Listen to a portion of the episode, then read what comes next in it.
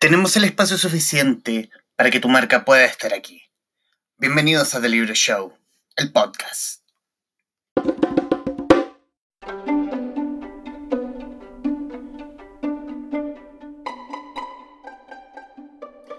Hacemos esta cuarentena de libros nuevamente, como lo hicimos a principio de, esta temporada en cuarentena del Traficantes de Cultura, que, que, va en pantalla a través de Radio Tachi y la señal de Mundo Películas, con nuestra amiga Javiera Cerda, arroba libromancias en Instagram y columnista y ama en nerdix.cl. Eh, Javiera, bienvenida. Muchas gracias por esta invitación de nuevo. Invitación un poco obligada porque soy yo la que te dice así como ya, pues invítame. No, esta fue, esta fue obligada por mí en realidad, porque la vez que nos juntamos a través de Instagram yo no tenía mayor pauta. empezamos a improvisar y tú me seguiste el juego y se dio una cosa muy bonita. Sí, fue bacán.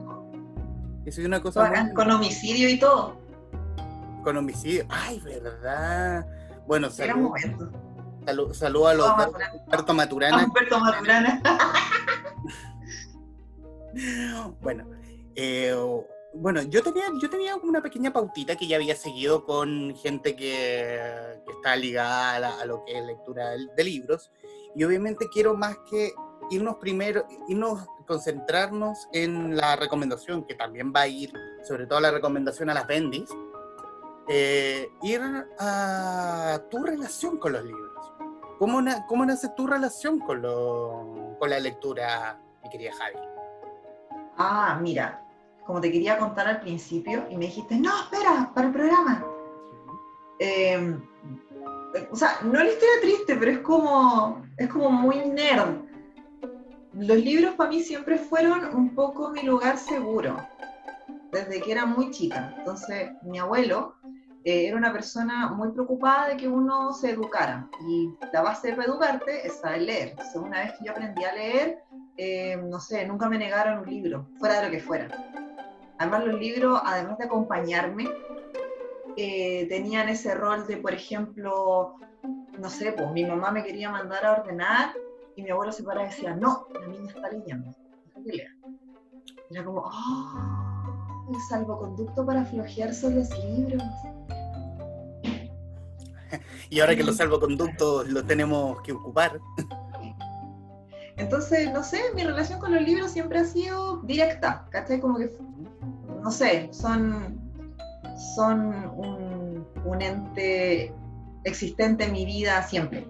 Siempre me ha gustado, siempre es como que ha habido libros a mi alrededor, ¿cachai?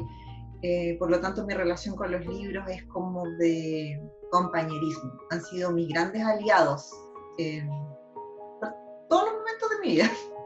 Pero tú, tú pones a tu abuelo en, en, esta relación, pero en algún momento ¿en qué momento tú empezaste a tomarle el gusto? Porque te mandaban a ordenar, no, la niña está leyendo. Y es como que, oh, mira qué buen, qué buen salvoconducto, voy a ocuparle el mismo término que usaste. enganche. Pero, pero, ¿qué fue, pero ¿cuál fue el libro enganche? El libro que recuerdas de niña y decir, ¿sabes qué? De aquí no me suelto más. No sé. ¿No tenía un libro que le tenga, que recuerdas de niña? ¿Sabéis qué? O un cómic. Los, libros que me leí entero ¿Mm? fue El Principito y me cargaba. ¿Ya? ¿Por qué? O sea, sé que todo el mundo le gusta mucho el Principito, lo encuentran bacán. Eres la segunda persona a la que te escucho que no le, que le cargaba el Principito. Tiene muchas cosas rescatables, pero yo lo leí chica. Entonces, El Principito, me acuerdo que fue, si no el primero, uno de los primeros libros que yo leí completo, sola. Ya. Y, ay, lo encontraba súper latero, me costó. Era como, ay, pero ¿por qué? ¿Pero por qué se da tanta vuelta? ¿Pero por qué dejar flor ahí? ¿Pero por qué no hace caso a este? Ah, ¿por qué? Y mm, evidentemente al principito tú le puedes dar mil vueltas, ¿cachai? Yo me he topado con el principito en otros momentos de mi vida. Es uno de los libros favoritos de mi mamá. Mi mamá tiene una edición preciosa, grande, ilustrada, el principito pero no sé, no. Ahora, gracias al principito, a mí me empezaron a llamar la atención otras cosas. Por ejemplo, de las pocas cosas que yo recuerdo así como a fuego del principito eran los baobabs. ¿Ya? ¿Qué es eso? Los árboles gigantes. Ah, que después se replican en los Ents, en El Señor de los Anillos. Y yo ya, este, este es mi rumbo. ya. Y allí la fantasía, y después el terror, y después ¡pum! lo, que, lo que venga. De ahí empezó el- la obsesión literaria, porque uno, si uno sigue la cuenta de arroba libromancia, eh, eres más dada al cómic, eh, tanto fantasía, tiene los, El Señor de los Anillos. ¿Qué es, lo, qué, qué es lo que la- qué es lo que te obsesiona literariamente hoy? ¿Cómo? ¿Qué es lo que te obsesiona literariamente hoy? Mm, Estoy reencantándome con la literatura juvenil, ¿Ya? porque cuando uno era chico, no sé si te acordáis cuando uno tenía que leer libros para el colegio, los libros juveniles generalmente eran bien tontos, como que los cabros eran como todo muy gringo. Y los cabros, los jóvenes, eran así como una juventud súper estereotipada, ¿cachai? Que no tenía como nada que ver con uno. Entonces, Sí. yo, yo me quedé un poco con esa imagen de los, de los libros juveniles y les hacía un poco el quite. En realidad encontraba así que eran como medio agilados. Pero las vueltas de la vida y gracias al tema de las colaboraciones en Nerdix, me he topado con editoriales que promocionan literatura juvenil, he tenido acceso a, a- a literatura juvenil contemporánea y la verdad es que ha mutado de manera gratamente sorprendente. Creo que junto con la literatura infantil son los dos géneros que más mutan, que más evolucionan y que de alguna manera mejor reflejan el acontecer de hoy. ¿Cachai? Como los que mejor reflejan lo contemporáneo. ¿Y a tu juicio en qué, en momento dejan, dejan el estereotipo para centrarse en una juventud más bien real? Dejan el estereotipo en el momento en que dejan de ser, eh, en que se, a ver, en que dejan de, de tratar como con una idea de jóvenes. Ujú. ¿Cachai? ¿Sí? Por ejemplo, cuando tú jugáis, por ejemplo, rol, ¿cachai? Tenéis el juego y tenéis cinco arquetipos de personaje. En la comedia romántica tú tenéis arquetipos de personaje. Y la novela juvenil se daba en eso, pues, ¿cachai? Tenía como una historia en un colegio, porque juvenil, y tenéis cinco o menos arquetipos de personaje. La novela juvenil ahora como que va y viene con eso, y yo lo encuentro bacán. Me gusta mucho.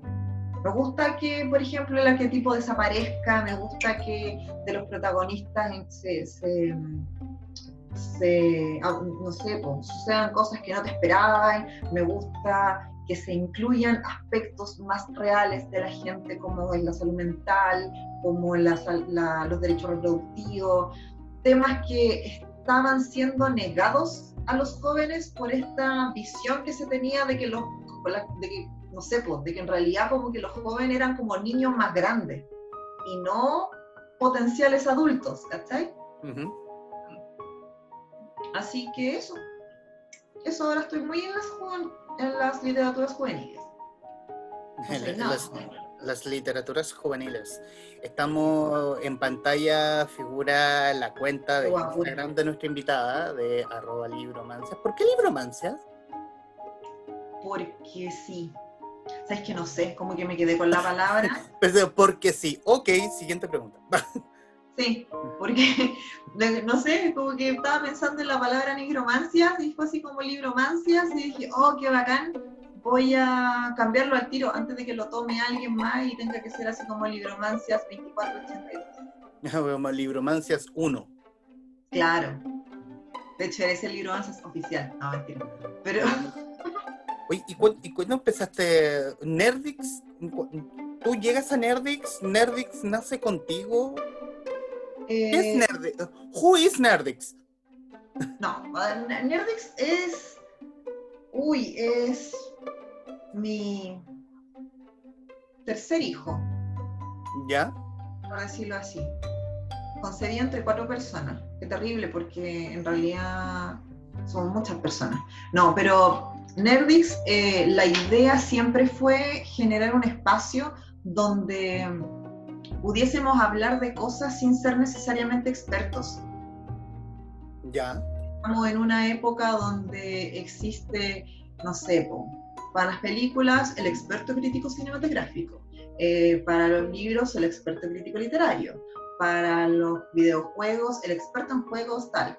Y nosotros en ese momento queríamos crear algo que estuviese destinado a la gente que no tiene tantas ganas de, de, hablar de expertos, sino que de hablar un poco de lo que le producen las cosas. Entonces, si te, te das cuenta como que en mis eh, comentarios, porque no me gusta hablar ni de críticas ni de reseñas, porque yo nunca he publicado un libro, entonces siento que no tengo rostro para criticar nada pero sí puedo comentarlo, sí puedo decir lo que me parece, sí puedo decir, uso muy poco lenguaje técnico, por decirlo, nada en realidad, ¿cachai? Porque la idea es esa, la idea es como transmitir, es que la persona que lee ese comentario sea como cuando tú hablas con alguien y te dice así como, oh, leí esta cuestión y era bacán, ¿sabéis qué? Como que, oh, me voló la cabeza porque lo encontré súper heavy y se trataba de esto, de esto y no te voy a contar el final, pero por favor léelo. Y tú quedas como, oh, quiero, quiero leer eso en el fondo la, mirada del lector. Pues la mirada del lector y un poco la mirada de la persona, ¿cachai? Una de las cosas que a mí me pasa con el perfil de Instagram es que eh, muchos me han preguntado, no mentira, pero han preguntado por qué tengo un perfil donde mezclo todas mis cosas y no solo de libros. Y es porque las personas somos eh, integrales, o sea, tenemos muchas otras, eh, tenemos muchas otras dimensiones. Entonces, mi, yo soy lectora, pero al momento de comentar, al momento de analizar, al momento de describir lo que me genera, las sensaciones que me genera un libro, también tomo de mi experiencia. Entonces, veo algunos protagonistas y reacciona a la Javiera que es mamá, veo otros y reacciona a la Javiera que, no sé, pues joven, ah, mentira. Y veo otros que no, ya no. Em, no, ¿por qué? Ya no. Veo otros y así. Entonces creo que es bacán que te genera como esa cercanía como que la gente sabe que la persona que lee este libro reacciona así porque tiene este trasfondo. ¿Y, has podido leer en cuarentena? Yes. ¿En cuarentena qué? leer. Leer. En cuarentena leer es súper difícil. Hacer muchas cosas súper difícil. Porque no sé si a ti te pasó que de un de un momento a otro eh, te bombardeaste de gente que eh, tenía mucho tiempo y comentaba que había visto tales cosas, que había, eh, no sé, vuelto a ver X serie, que había vuelto a leer tal cosa, que ahora estaba aprendiendo otro idioma, que además hacía gimnasia tres veces a la semana. Y yo así, oye, me levanto y sería. y esa gente la odio. Claro, no, pero es que si te ponía a pensar, eh, yo me sentía, en algún momento me sentía así como un poco presionada por el hecho de que había mucha gente leyendo y decía así como, me volví a releer esta saga de 40 libros porque en realidad ahora tengo mucho tiempo y es como, no, no en mi caso. O sea, te, te bombardearon con, eh, con la obligación de hacer, de ser útil en cuarentena. Sí, Sí, pero en realidad no me bombardearon, o sea, al final la que se bombardeó fui yo. Esos mensajes no iban dirigidos a mí, no eran así como Javiera, mira, yo estoy haciendo y tú no, sino que en el fondo era uno mirando y es como, ay, ¿por qué la gente es tan exitosa? y yo no. Y yo no. Como soy un bonito indefenso. Sí, o sea, imagínate que, no sé, eh, creo que los dos estamos en la misma de que tenemos que teletrabajar. Entonces nos ha pasado, o me ha pasado a mí, que el horario, ah, lejos de ampliarse, se me ha hecho muy cortito. Yo siento que desde que estoy trabajando desde la casa, trabajo el doble, porque además como están las niñas acá, me tengo que ir entre horarios de trabajo, horarios de sus clases, vida en la casa y generar contenido. O sea, claro, yo pensaba, tenía esta misma conversación con otro, con un colega de trabajo, era como que, claro, yo me siento presionado, pero no es tanto, porque yo, yo soy soltero. Imagino a una chiquilla como tú, que tienes que hacer tu pega, que más encima eres madre, madre de dos bendiciones, eh, digo bendiciones, hijos, hijas en este caso. Bendiciones, bendiciones. De, bendici- de- de bendiciones, y en, algún, y en algunos casos también ser dueña de casa. Javiera dueña de casa es la peor de las Javieras. Teníamos, teníamos una conversación hace dos días donde yo era, e- era un capítulo de la Divina Comida. Sí, pues además, mira, ahora estoy, estoy tomando té, pero sí, pues la otra vez que estábamos conversando y así como, tengo que almorzar, acompáñame a preparar almuerzo. Y te llevé en el celular a la cocina. Fue, fue, fue, fue un momento muy gracioso donde hablamos de mucha gente que obviamente no va a salir en esta conversación porque igual eh, no, no- no es la idea de echarnos gente encima. Cierto, muy cierto. No, muy cierto. Pero, Pero, pesar- eso es difícil, es difícil leer en, en cuarentena, es difícil vivir en cuarentena todo, todos los procesos se vuelven más extraños. Porque además tenía esta ¿Mm? es difícil vivir. Sí, pero es que la cuarentena además, al principio sobre todo, te exigía socialmente, porque veía gente que tenía tiempo o veía gente que estaba, no sé, eufórica con cosas y pasas, a mí me pasó también un momento en que estuve muy eufórica y subía comentarios al sitio todos los días. Ajá, ¿ya? Una época me duró como dos semanas, lo Pero. ¿por qué? dos semanas de productividad. Pero a, ju- eh, pero a tu juicio después lo miraste en el pasado, ¿por qué empezaste a subir todos los días? Como, como si no subo Porque voy a desaparecer. No, me- sé, no- una como- cosa no- ansiosa. Por- no me quiero por- ir, señor Stark. No, no sé si, pero era por una cosa ansiosa, era como por hambre de producir. Ya. Y, y- y era medio angustiante. O sea, yo siempre trato de escribir cuando leo, que una cosa que me da mucha risa. Ahora eh, tenemos los libros, pucha, justo no lo tengo acá, pero tenemos los libros en, en, plata- o sea, en digital. Y yo tengo la costumbre de cuando leo un libro y lo quiero comentar, como que a veces escribo en un post-it y meto el papelito en medio. Entonces cuando hago el comentario lo abro y leo lo que, ah, ya, verdad que este libro tenía esta característica. Y con, el, con la cuestión para leer no puedo. Entonces, no sé, me pasó por ejemplo con el con Zona Cero, que le pegaba los post-it como alrededor de, de la cosa para leer. Ya. Ah, no, yo el zona cero, el zona cero yo lo tengo físico. Yo no me voy a esperar porque lo quiero firmado. No, yo también lo tengo físico, sí. el, ami- el amigo, cuando conversé con Gilberto Villarroel como posibilidad de que regrese a Chile, sí, cuando pase el temblor. Sí. Oye, pero leíste Zona Cero y te Pero gustó. Bendy. Sí, me gustó harto. Esta es una de las Bendy, que es Zona Cero, Destrucción, Vampiros y el Costanera Center.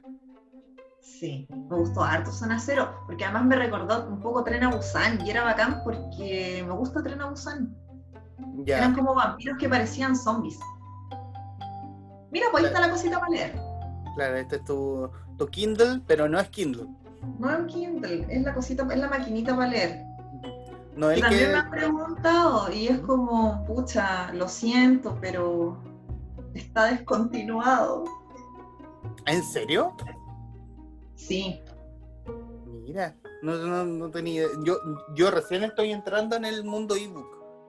Mm, La verdad es que yo tampoco tenía como tantas ganas de entrar. Esta cosa entró en mi vida el año 2012-2013 como regalo para mi mamá, porque en ese entonces mi mamá viajaba a N. Y la idea era que se llevara esta cosa para leer, pero real nunca la pescó mucho. Ya. Entonces yo como que fui haciendo, como que fui robándola por temporadas. No, no es el que le habías mojado. ¿Ah? ¿No era el que le habías mojado? No, ese fue el iPad. Pero ahí está. Ah, se me, Está se me- vivo, mamá, está vivo. Ya. Sí, no, sí, es una broma. Edición, edición. Edición, pu, corten, idiotas. Estamos haciendo esta cosa acá. Mira, chica. ¿Y qué es lo, que- y, y qué es lo último que estás leyendo? ¿Qué fue lo último que leíste? O, o lo último que leíste está en Nerdits, que fue el libro de la Dani Viviani. No, lo último. De hecho, es que eso es lo divertido, porque yo escribo un poco todos los días. Entonces, ese- esa semana que me puse súper eufórica, no es que me leyera un libro al día, sino que iba transcribiendo las cosas que escribía. Ya. Real tengo como 10 comentarios en un cuaderno y los voy transcribiendo así como a medida que tengo tiempo y gana. Wow. Entonces, Wow. lo último que leí ahora fue el libro de la mujer borracha. ¿Ya? ¿Y qué tal? Ay, me gustó, es que como que me da risa ella, la encuentro muy divertida y además tiene una amiga que se llama María, yo también tengo una amiga que se llama María, entonces me gusta cuando le dedica páginas y yo se la, la mando a mi amiga María. Ahí vamos a tirar una, ima- una imagencita. Que es esta. Oh, está, Ese está justo encima de la. Espera ahí, que están los nuevos relatos de la mujer borracha. Ese mismísimo. Y que, re- y que resulta que ahora dio la cara. Ahora está. Ha hecho entrevistas, ha hecho lives. ¿Sí? A carita, a carita descubierta, a rostro Mm. descubierto. Por supuesto que no. No, a mí me gusta su anonimato y se lo respeto. Encapu- encapuchadísima. Encapuchada, sí. No, a mí, yo respeto mucho su, su, su anonimato porque siento que le permite eh, expresarse mejor. Ya. Como que creo que si ella supiera que el mundo sabe quién es y que pueden identificarla, como que sería más comedia y los libros pondrían fome. Pero como ella es básicamente un personaje, entonces es bacán porque puede decir como muchas cosas. Y a mí me gusta, me gustan sus libros, los encuentro entretenidos. Son fáciles de leer en esta época en que es tan difícil concentrarse. Ya. Mira, mira. O bueno, eh, para quienes siguen eh, este programa, estamos con Javier Cerda, arroba libromancias en Instagram, mi columnista literaria y nuestra columnista literaria de. También decir, para quienes nos, para quienes nos verán, eh, que estamos saliendo al mundo a través de radiotouchtv.cl en su señal web, a través de a través de Periscope, siguiéndonos en la cuenta de Twitter, arroba radiotouch10, eh, viéndonos a través de Facebook Live, siguiéndonos a través de Radio Touch, Mundo Películas y The Libro Show. Seguir nuestras cuentas en Instagram, obviamente, a través de Radio Touch, arroba Radio Touch TV, arroba mundo guion bajo películas y arroba The Libro Show CL. Y ver este programa íntegro en el canal de YouTube de Radio Touch, buscándonos como Radio Touch Chile. También saludar a los televidentes que nos están viendo a través de Goza TV por la cable operadora Mundo Pacífico con cobertura entre Santiago y Panguipulli.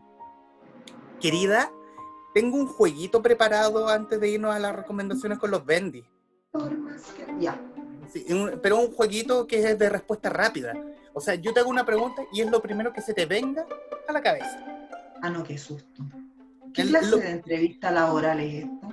Claro, es que estamos, no, estamos, estamos preparando ¿Qué el holding. de, de rocha que es este? Cla- Estamos preparando el holding y estamos armando la empresa. Ya. Querida, ¿cuál es el libro que más te ha gustado? Todos.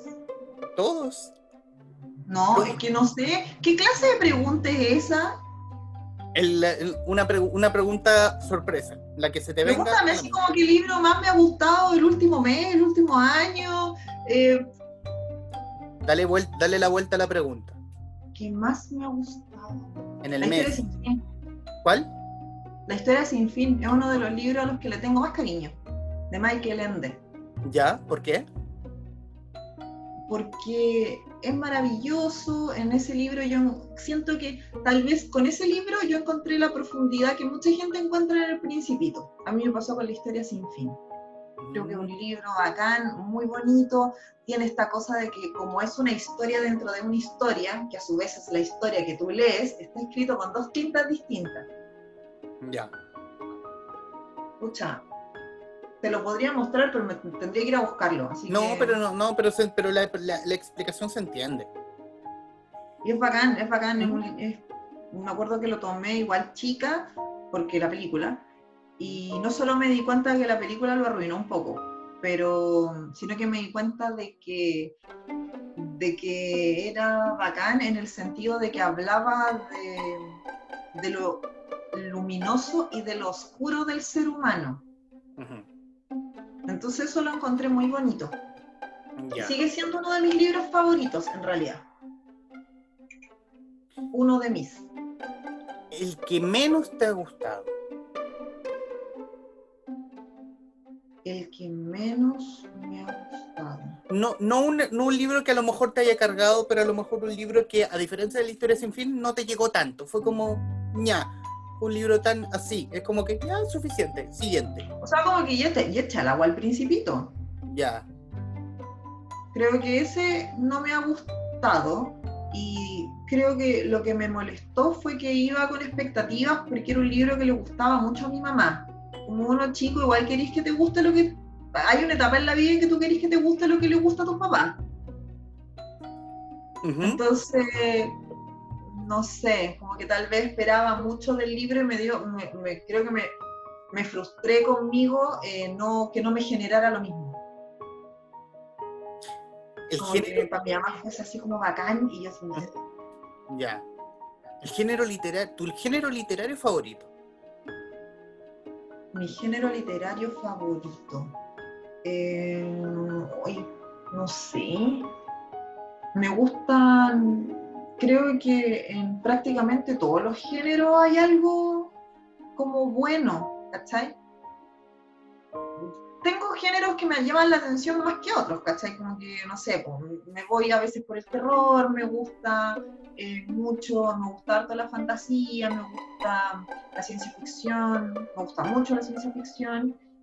Em, me gustan otros formatos, me gustan los cómics, pero sí, yo creo que, pero también leo como clásicos, como que puedo leer a Jane Austen y puedo leer a Simov con el mismo gusto. ¿Té o café? Eh, café en la mañana, té en la tarde. Ah, eh, hay un 50 y 50. Café en la mañana, té en la tarde. Siguiente. Café en la mañana, té en la tarde. ¿Mistral o Neruda? Mistral, po. ¿Por qué? Porque Neruda fue funado. ¿Ya? No, ¿por qué no? ¿Por qué no? ¿Para qué? Además han salido cosas tan bonitas de Gabriela Mistral ahora.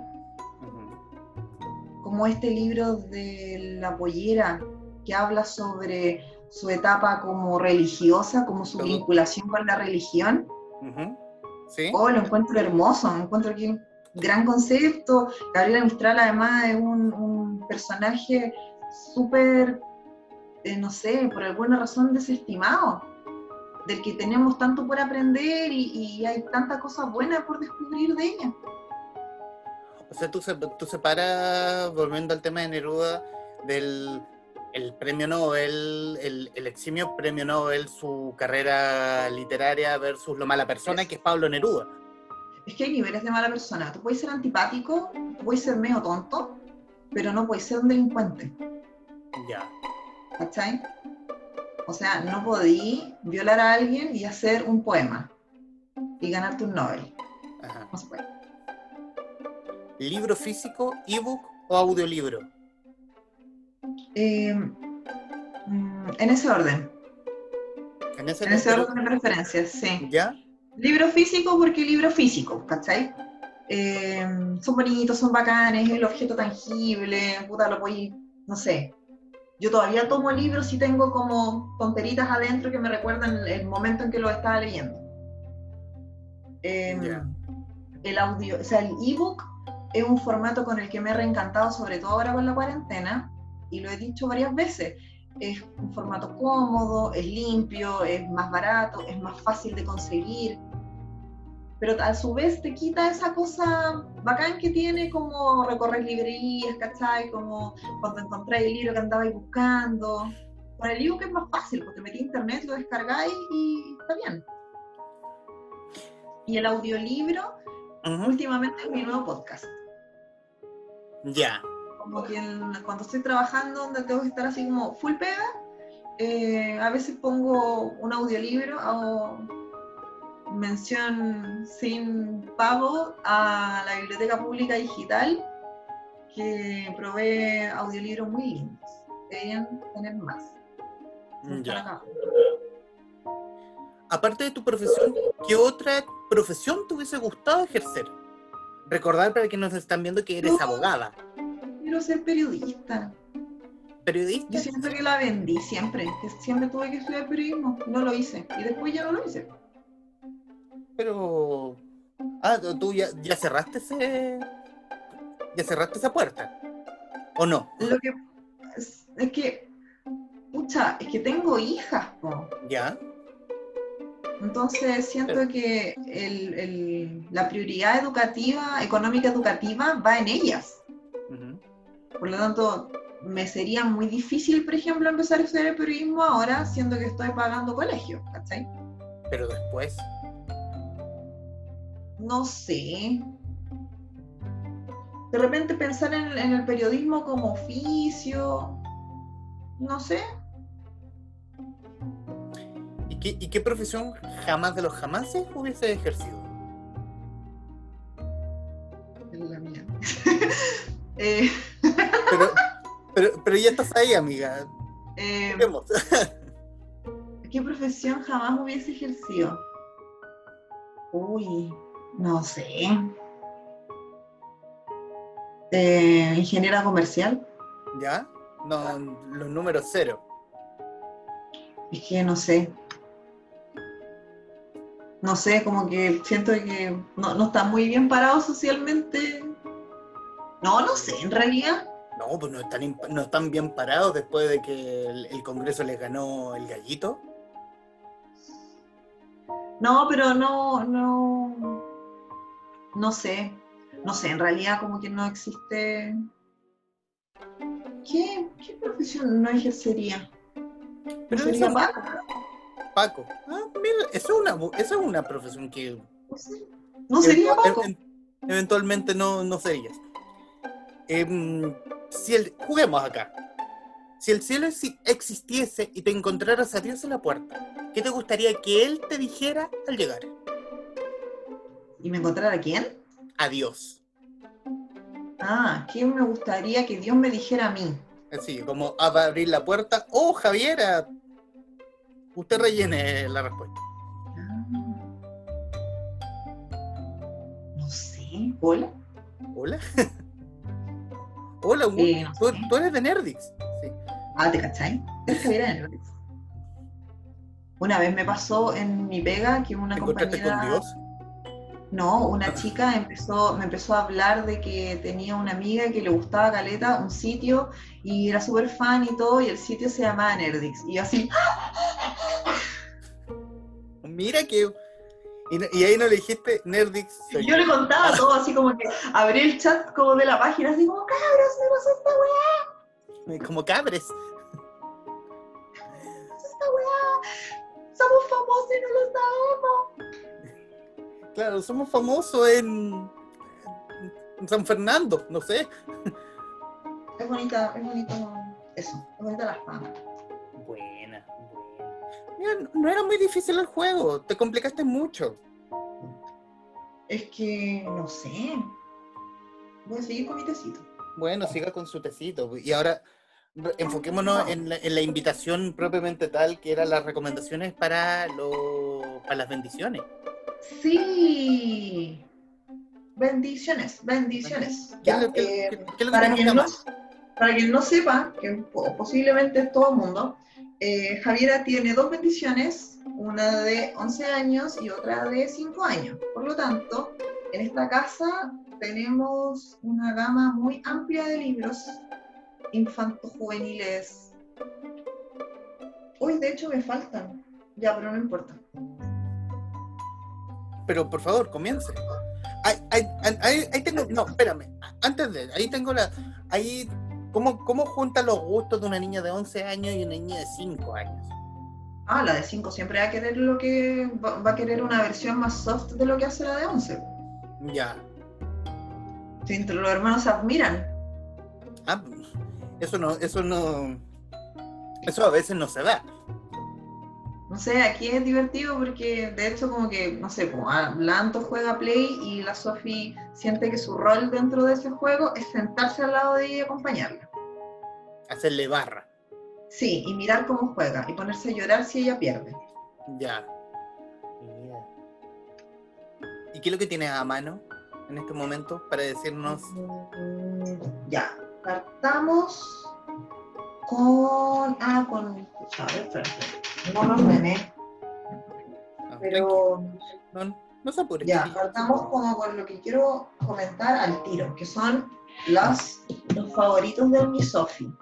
La Sofi tiene 5 años, no sabe leer, así que a mí me llama mucho la atención que le gusten estos libros, porque no sabe leer. ¿Ya? Y los favoritos de la Sofi son. es- Son las La, saga, Lulú. la saga de Lulú. Sí, es muy el bonita esa- Luluverso. Es el, el Luluverso. El Luluverso, este está todo. Es tremenda bonita esa saga. ¿Pero qué crees que.? Pero, ¿tú se lo has leído o ella lo, te toma los libros de. Ah, Lulú, son bonitos? Y de hecho, es que esto me da risa porque de hecho están firmados para la Sofi. Ay, qué bonito. Y el último libro, como evidente no hubo firma, nada, eh, la Sofi se lo autografió sola. Se lo autografió a sí misma. Mira.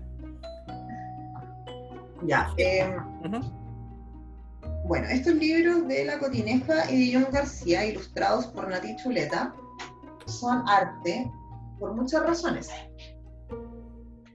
La primera es que son libros súper amenos y son libros contemporáneos a niñas, a niños y niñas eh, chilenas. Y eso a mí me gusta harto porque tenemos muy poco referente.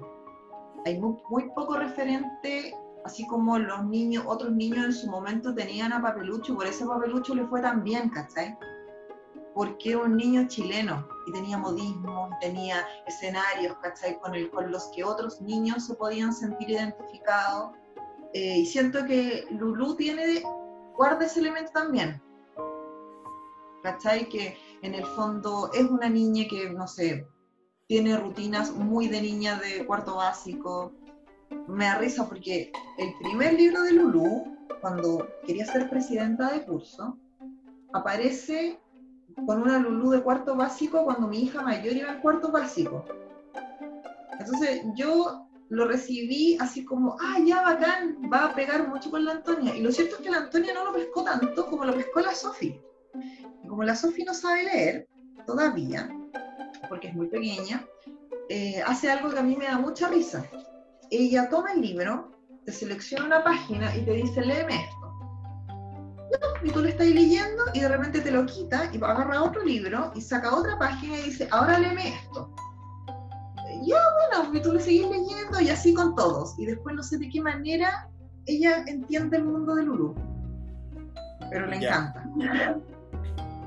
¿Sabes? Yo tengo, tengo, tengo, tengo una, tengo un asunto con esa, mm, con esa colección, que si bien me gustaron los tres primeros de Lulu y las lecciones maravimágicas, creo que así se llama, ¿cierto? Sí. Las lecciones maravimágicas, más no me gustó el cuarto. Siento que el personaje... Claro, siento que, siento que el personaje de Lulu, a mí, en mi cabeza, estoy hablando desde el absoluto, desde mi yo interno, el, el personaje de Lulu me funcionaba más en el colegio. Sí, es que, no sé, a mí me da risa porque estos libros transcurren en un año. ¿Cachai? Ese es como Sí. el primer semestre, esto es como mediados de semestre, este es a fin de año y este es las vacaciones de ese año. Y parece que después cuando volvieron de vacaciones, estallido social. Se me da mucha risa porque como estos cuatro libros transcurren como en un año. Ya. Oye, Y y... Dime, ¿Mm? dime. que lo que pasa con, no sé, yo lo que tengo con Lulu es que con el Lulu en vacaciones, es que claro, efectivamente es más... eh, tiene otro tipo de lecciones, pero es que siento que el Lulu en vacaciones un poco va más ligado como, va, va más dirigido a niñas más grandes, Ya. creo.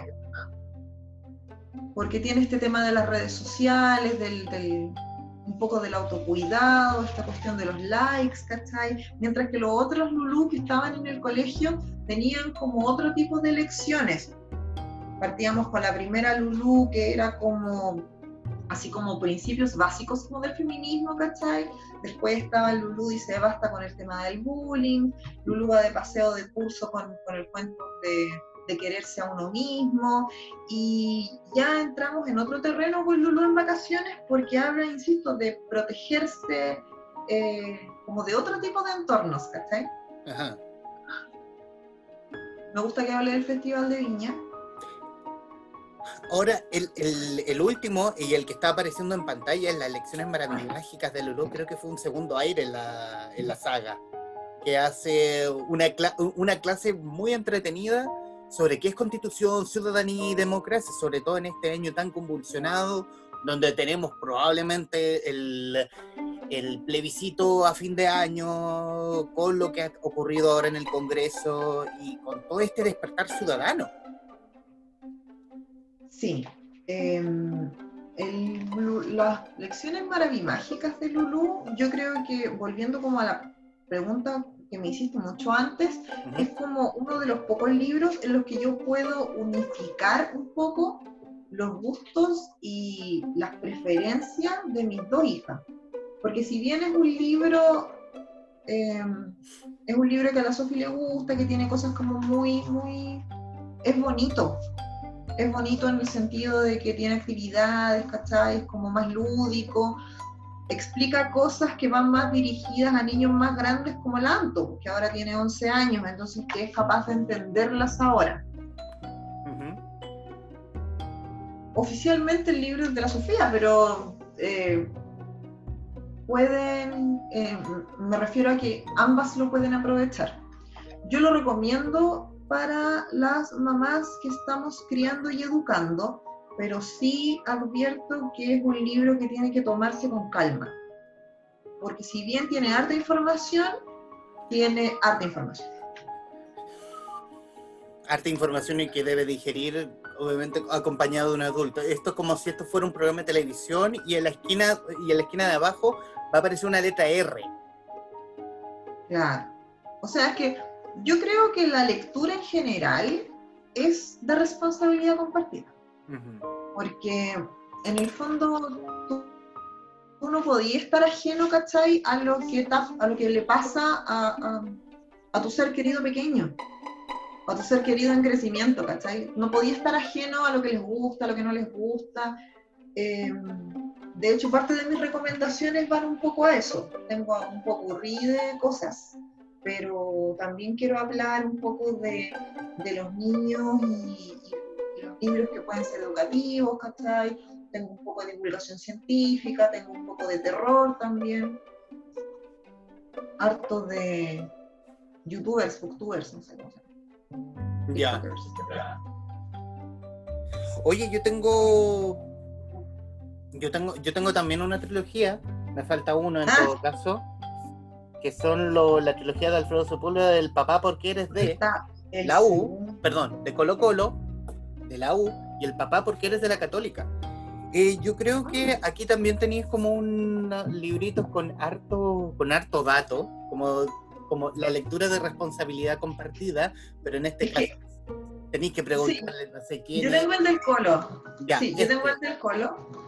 Y ¿sabéis qué? No lo quise traer a colación para esto porque siento que este libro es más para un adulto que para un niño. Como que un adulto lo disfruta más. ¿Ya? o por la cantidad de datos. Sientes que no, que no, que no puede, que no, no necesariamente para un niño, pero un adulto con el, con el adulto con alma de niño. No, no, lo que pasa es que es como un libro para tener en, es de esos libros que tú puedes tener como en la mesa centro, ¿cachai? Como que son como novedosos, tienen esta manera de contar la historia del, de los equipos eh, súper lúdica, muy dinámica. Son libros bonitos, son libros bacanes. Pero me pasa que... Ilustrados por Garbo, Gabriel Garbo. Sí, que tuvo un programa en Nerdix. Pero yo siento que, bueno, lo leí, bueno, es un libro que se lee fácil y que yo quiero irme a este porque alguna vez yo le pregunté al autor, me dijo, ¿y de qué equipo eres? Que es de la U. Y, y yo creo que por eso me gusta más este, porque aquí, más que el autor habló desde el hincha. Es que claro, te das el enfoque como del hincha, y por eso yo lo encuentro como tierno. Me gusta, por ejemplo, el del Colo, porque nací y criada en familia colocolina.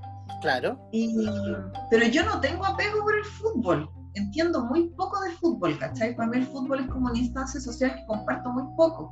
Pero me gustó leerlo porque era la historia del equipo que mi, papá, mi, papá, no, papá no, pero mi mamá, la fami mi familia materna eh, quiere mucho. O sea, piensa que no sé, pues, yo nací y antes de bautizarme me inscribí, o sea, yo era socio del Colo Colo. Ya, antes de Me encantaría que fuera mentira lo que estoy diciendo, pero con mi abuelo su gran orgullo era que su nieta regaló la fuera del Colo Colo. No eres la prima por el Colo Colo. No eres la no era la primera que escucho decir que cuando ya nació ya tenía una, un, un puesto asegurado en, en los socios, en el como el palco de socios del Monumental. Sí, pues, por supuesto. Por supuesto, pues si yo era, era colocolina por derechos de sangre casi. ¿Y, y, y, ahora no, es que la niña se descarrió. No, o sea, me obligaron a hacer del colo. De hecho, yo buscaba un poco participar en, y por eso, por ejemplo, eh, me interesó eh, en, mi momento deportivo, me interesó el tema de, no sé, pues, por ejemplo, hacer esgrima por el colo. Ya, ah, es verdad, pues tenía como varias ramas, como la rama de baloncesto, que creo que aún existe. No, pues todo, es club deportivo, no es club futbolístico, ¿cachai? Buena. Oye, ¿qué más, qué más tenía a mano? ¿Qué más tengo a mano? Eh, ya, pues pasamos de los más chiquitos y ahora yo quiero hablar un poco de lo... Bueno, hablemos de...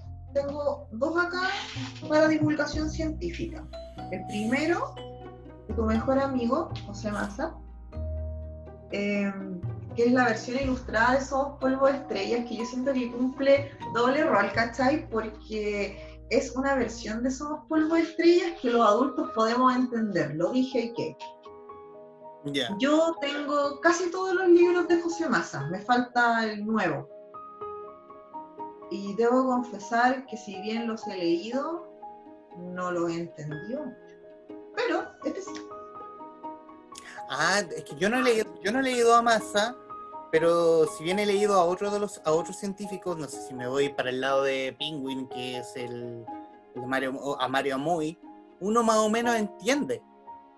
No, sí, también lo tengo. O sea, a mí me gusta el tema, pero. pero uno más o menos entiende porque son eh, astrónomos como que ya, pero bájame dos, dos escalones como para que la gente común y silvestre entienda lo que estás diciendo. Claramente, José Massa no se cumple, ¿o sí? No, sí se cumple, sí se cumple. Yo la verdad es que los encuentro bien a menos. Además que, es que yo insisto, yo admiro el trabajo de José Massa. No sé si sus opiniones, ¿cachai? pero sí admiro en su pega. No sé si a él, no. él ante todo es profe, eh, tiene este tema, pero si yo escuché, yo he escuchado el podcast que tiene. ¿Ya? Entonces, en, emisor podcasting. En emisor podcasting. Eh, y no sé, lo encuentro ameno, interesante, como que te dan ganas de entender de lo que está hablando. Ya. Así que somos polvo de estrellas para niños y niñas. Eso por un lado.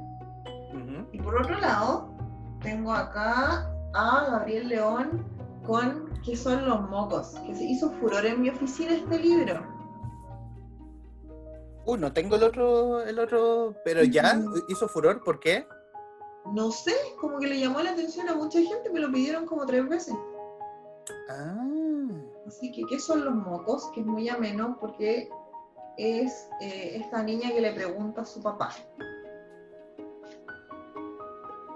Yo tengo, bueno, el primero son tres, pues él ya va en el tercero. Claro, y, y, precisamente el recién estrenado, que es este, el que están viendo en pantalla, que es el ¿Por qué me sigue la luna? y otras preguntas raras que hago a veces. Eh, sí, ese también lo empecé a leer. Yo lo terminé. Yo lo terminé Yo llegué como hasta la tercera pregunta. Yo lo terminé. Y, y, el, y el libro tiene una cosa que yo creo que, eh, que, a diferencia de los dos libros, aquí salieron a terreno. Pachi y su papá salieron a terreno a explicar cosas. Claro. Lo que en, en, tiempos de cuarentena como juega, es como que, pucha, no, nadie está en terreno a diferencia de los protagonistas del libro. Sí, pues la verdad es que los libros han sido una nueva forma de salir, y las series. Yo alguna vez le dije a, Gabriel como que la, cuarta parte de la, de la, serie podría ser como qué es el coronavirus y otras preguntas raras que hago a veces. Oh. Coronavirus, virus asqueroso. Un virus asqueroso que nos tiene, que nos tiene haciendo el programa vía Zoom. Sí. Eh, bueno, eso era para acompañarte nomás. ¿Ah? eso era para, acompañar, para acompañarte. Ya, acá, gracias. Oye, yo quiero irme con esta, con, con la colección de. Oh, con, las, estrellas de Roberto Fuentes, que son un libro muy, muy bonito, sobre todo. El personaje de Estrella es muy bonito. No había tenido la oportunidad de leer Estrella, a pesar de que años que decían como oh, tenéis que leer Estrella, tenéis que leer Estrella. Y bueno, eh, Estrella absolutamente tiene bien ganado su fama sobre todo porque está saliendo en México, porque en Europa ya está dando vueltas el libro, eh, en Israel también está dando vueltas el libro, y bueno, y, Estrella y Luz sigue el mismo, el mismo camino. Qué bacán. Y bueno, e, eso eran los dos. Y creo que un, tercero, un tercero que leí de Roberto que, lo editó por Santillana, que es Batichino. Mm. Batichino, yo lo cacho. ¿Lo tenía ahí a mano? Nos vamos a mirar, las literaturas juveniles. Ya. Ya, porque. A ver. Mm, las literaturas juveniles. Ya, yo tengo dos recomendaciones de Editorial Urano, del sello PUC de Editorial Urano. El primero es La Bruja de Nir, de Victoria Artois, que vino a Chile el año pasado. De hecho, este libro es mío. Muy bien. Eh, y es, a ver, un libro, es como para introducir a los niños un poco como en, no en el terror, pero sí como en la, como en la fantasía más oscura, pero sin que sea extremadamente traumática, ¿cachai? Yo creo que es un buen momento para reconocer que a los niños les gusta el terror. Ya. Me gusta La Bruja de Nir, eh, es uno de los primeros libros de Victoria Schwab, por lo tanto es uno de los más, eh, no, básicos, pero sí eh, más regalables a un público más chico. ¿Es, el libro que puede, el de entrada a la autora? Si quieren conocer a la autora. Es un libro de entrada, sí, es un libro de entrada a la autora, definitivamente. Y, Ella tiene muchos libros además. Pero, ¿y un libro juvenil edad tipo? 14, mm, 15 años. Ya. Perfecto. Sí, es una mezcla ahí entre cuento de hadas, historia de amor. Entretenido. Y el segundo, hoy yo le prendo velita a este libro, es este libro. Umbranian. Sí. Que yo le tengo mucho cariño porque fue una. de verdad, para mí este libro es uno de los puntos altos del 2020 y es como ya no le pongáis tanto color, pero le voy a poner color porque es la primera vez que me topo con una novela juvenil que habla abiertamente sobre el aborto, sobre los derechos reproductivos y sobre el consentimiento. Por lo tanto, desde esa vía y como están las cosas ahora, creo que es una lectura súper recomendable. No es aburrido, es un libro, es súper gringo, ¿cachai? Es una chica que descubre que queda embarazada y se tiene que ir a, a otro estado a hacerse el aborto porque en otro estado no le piden el permiso de los papás. Ajá. Entonces al principio yo dije, pucha, pero ¿por qué no le puede contar a los papás y las redes de apoyo? Y resulta que los papás son ultracatólicos, entonces ella decide tomar esta decisión en el fondo porque no quiere que la obliguen a parir. Y ahí tenéis pa derecho reproductivo. Claro. como, sí, anda, anda nomás. Juega, juega, juega, eso con el papá muy pechoño, con los padres muy pechoño, muy ultracatólicos, así como que, ay, que la vida y bla, bla, bla, bla. Claro, sin pensar en tu hija. Claro, en el fondo es como ya, pucha, está la bendición tela y en realidad hay otras realidades. Eh, paralelo, o sea, bueno, lo primero que hace es eh, pedirle al pololo que la lleve, pero se da cuenta de que el pololo es el que en el fondo provoca este embarazo alterando los condones. Ya. Porque ella había quedado seleccionada para una universidad prestigiosa, se iba a ir de la ciudad, la relación iba a terminar, y él en el fondo no quería cómo avanzar. Quería seguir quedándose así como en cuarto medio y, no quedarse solo. Perfecto. Y, nada, bueno, encuentro súper bueno. ¿De qué, ¿De qué sello el ese? Es, del sello PUC de eh, Editorial Urano. Perfecto. Excelente. Yo me ah, quiero ir. Yo me quiero ir también. Eh, sí, ciencia fantasía, no sé si juvenil. No sé, a esta altura no sé cómo. Dónde, dónde se corre la barra entre lo juvenil y lo no. Pero me quiero ir con este.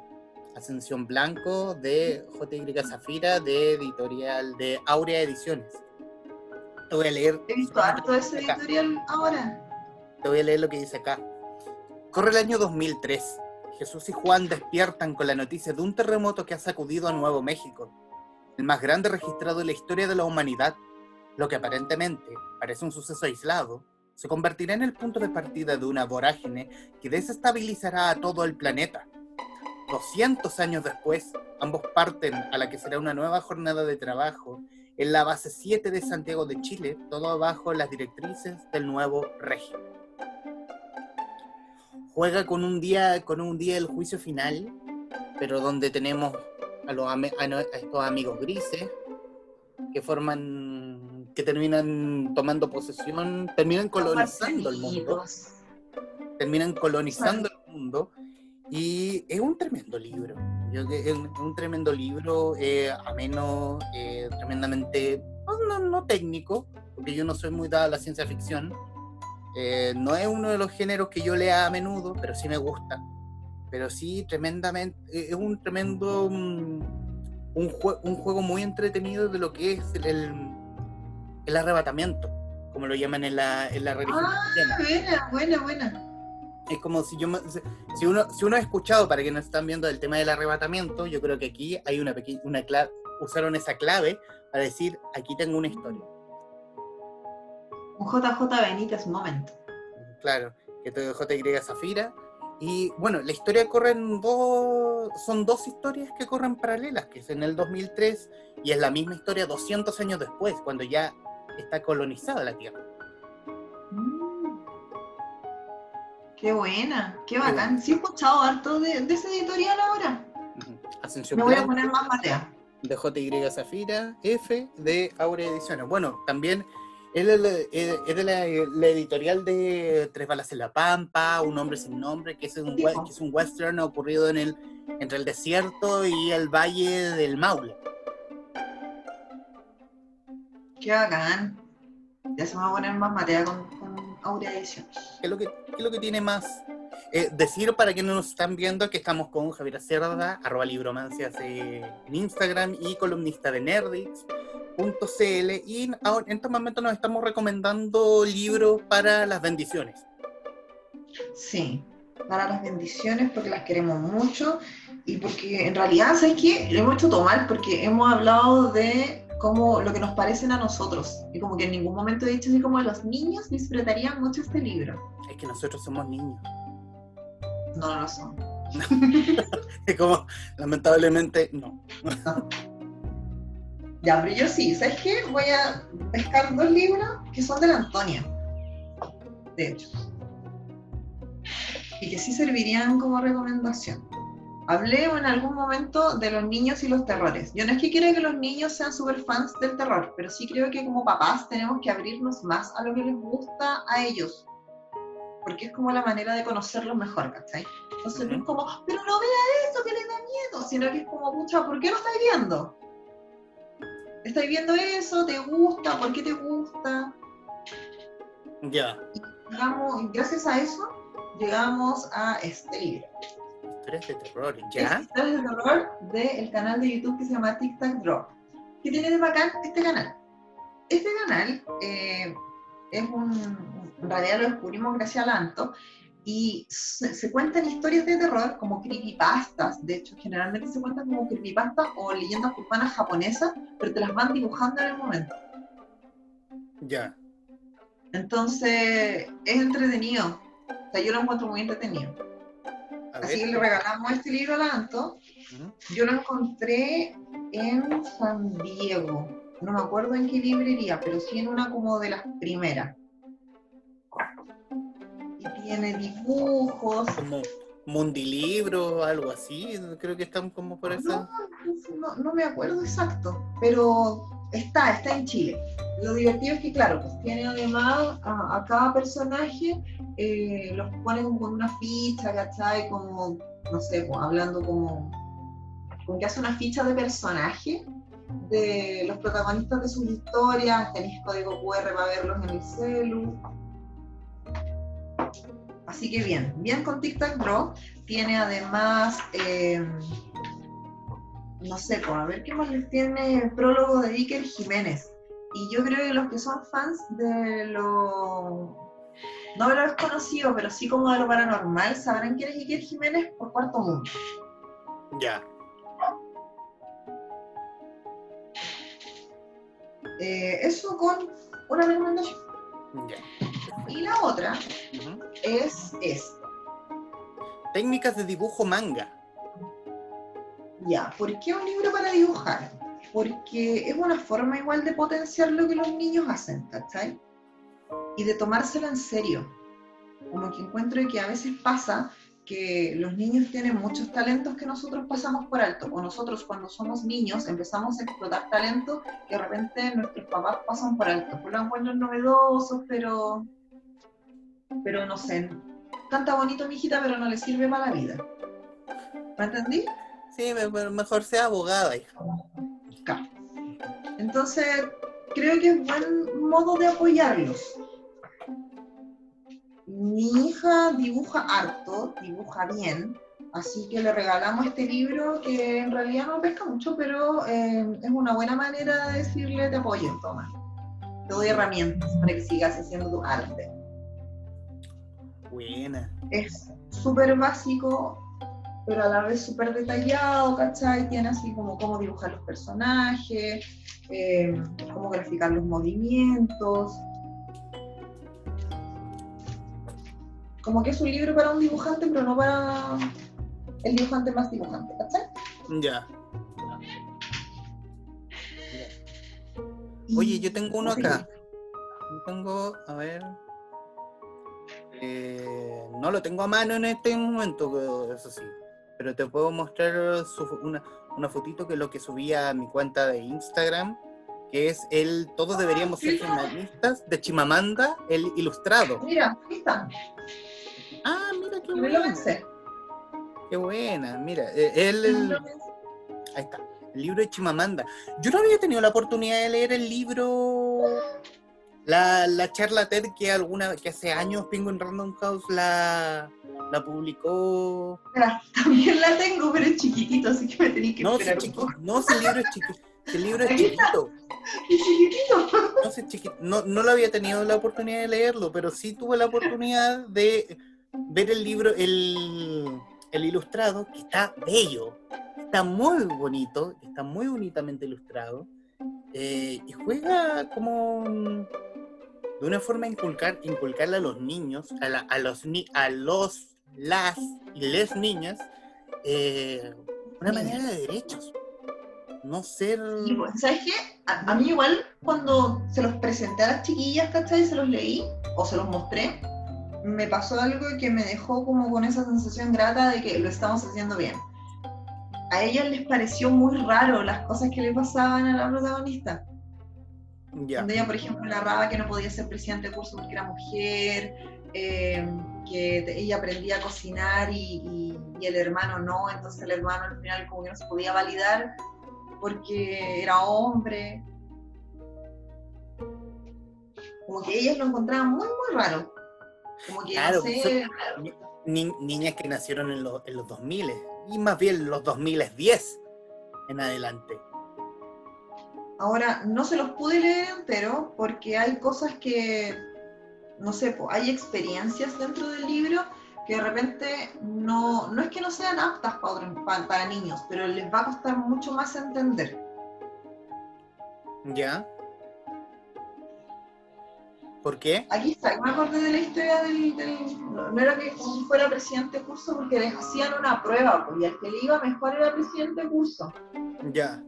Y ella le fue súper bien, pues ella hizo, ella sacó, se sacó como la nota más alta, pero se la dieron al hombre con la nota más alta. La posibilidad de ser presidente. Y como que las chiquillas no lo podían creer, como que decían, ya, pero nada que ver, pues qué injusto, ¿por qué no reclamó? Bueno, y ahí nació el binominal. Y ahí nació el binominal, que es heavy, ¿no? Sí, en verdad, el, libro, el libro es heavy, pero también es un libro muy bonito porque creo que la sociedad ha cambiado, pero no ha cambiado lo suficiente. Claro, es que vamos todavía avanzando. O sea, yo creo que, mira, más que lograr cambios en la generación de nosotros, yo creo que uno tiene que ser más atinado, ¿cachai? Y ver hacia adelante a las generaciones, sea, generaciones que vienen, cómo se enfrentan al mundo y, y el enfoque que le dan a ciertas cosas. A mí me gusta que las chiquillas, eh, en- que, que lo que para ellas es obvio, para nosotros haya sido una lucha en su momento. Creo que es un Ya. buen indicio. Y yo tengo súper claro que hay cosas en mi generación que yo ya no voy a conseguir, pero que para ellas ya están instaladas. Es una manera de verlo. No, obvio.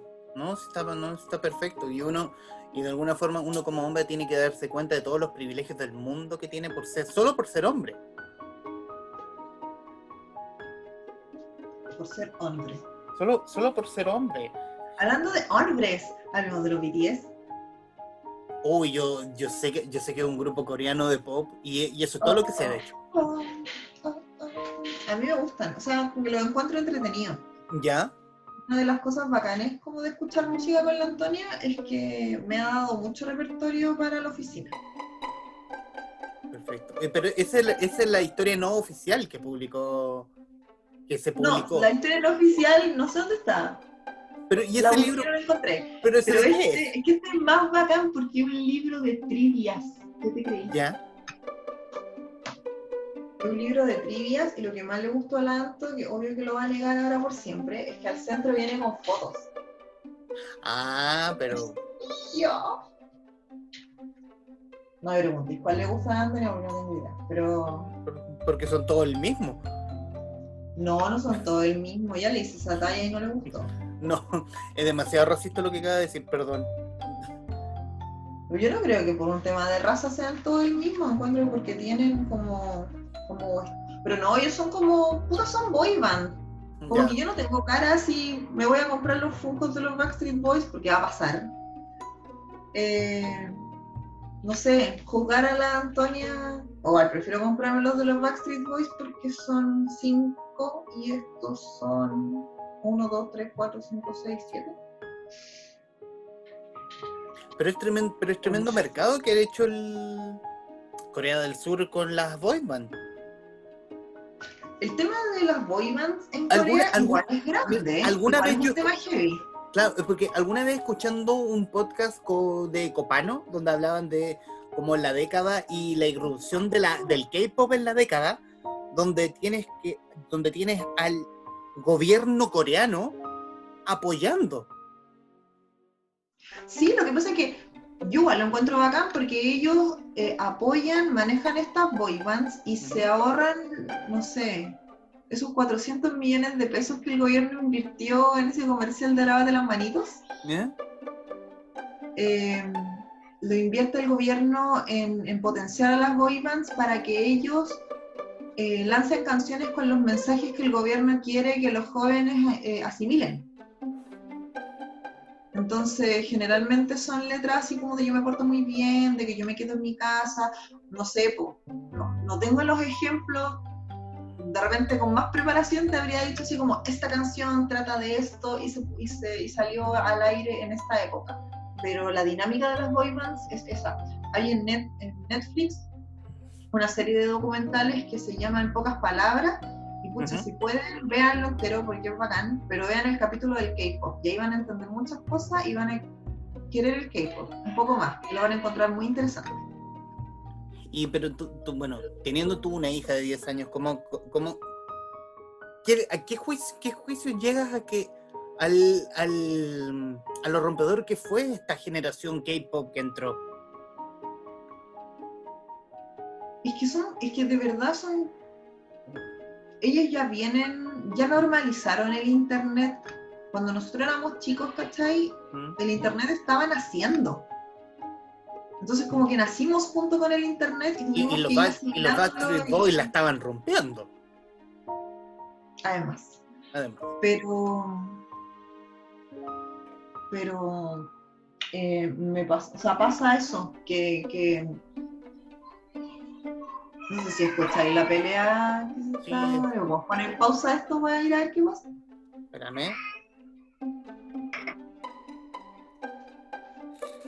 Bueno, estábamos, estábamos con, nosotros como viejos hablando de las boy band coreanas. Mm. Perdón, estamos tomando once. Ah, luego los dos comiendo. Mm.